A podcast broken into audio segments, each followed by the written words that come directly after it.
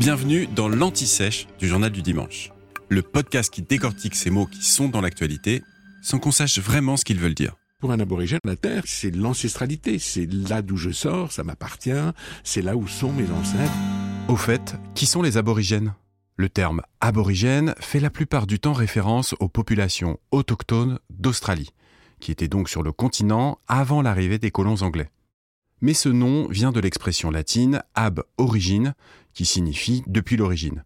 Il ne s'agit donc en aucun cas du nom que cette population se donne, puisque certains groupes, notamment dans le centre et l'ouest du pays, se nomment Anangu, ce qui veut dire les humains.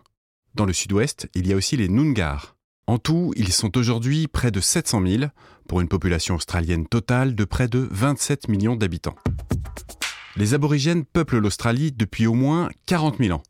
C'est en tout cas l'âge du premier fossile humain découvert sur place. Et ils proviennent de l'archipel indonésien, situé au nord de l'Australie. Ils se sont donc sûrement déplacés en bateau pour rejoindre le continent. Alors leur culture est très variée et elle diffère beaucoup entre les nombreux groupes ethniques. Mais globalement, ils ont tous une religion animiste dans laquelle la terre, la faune et la flore sont la base de leur spiritualité. Les Anangu expliquent leur origine par le concept de temps du rêve. Ce serait une époque mythique durant laquelle des animaux géants ont forgé l'Australie.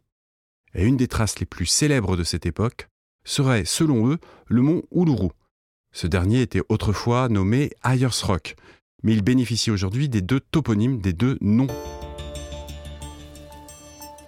Les aborigènes ont accédé à la citoyenneté en 1967 seulement. Et depuis les années 1990, le gouvernement australien a entrepris une politique de réconciliation et de pardon vis-à-vis des nombreux torts commis contre eux. Vous venez d'écouter l'Anti-Sèche du Journal du Dimanche, le podcast qui répond à la question que vous n'osiez pas poser. Je suis Vivien Vergniaud et si vous avez aimé ce podcast, mieux si vous voulez écouter d'autres épisodes préparés par la rédaction du JDD, c'est facile. Abonnez-vous, suivez-nous, c'est gratuit. On vous donne rendez-vous trois fois par semaine en podcast et tous les jours sur le JDD.fr. À bientôt.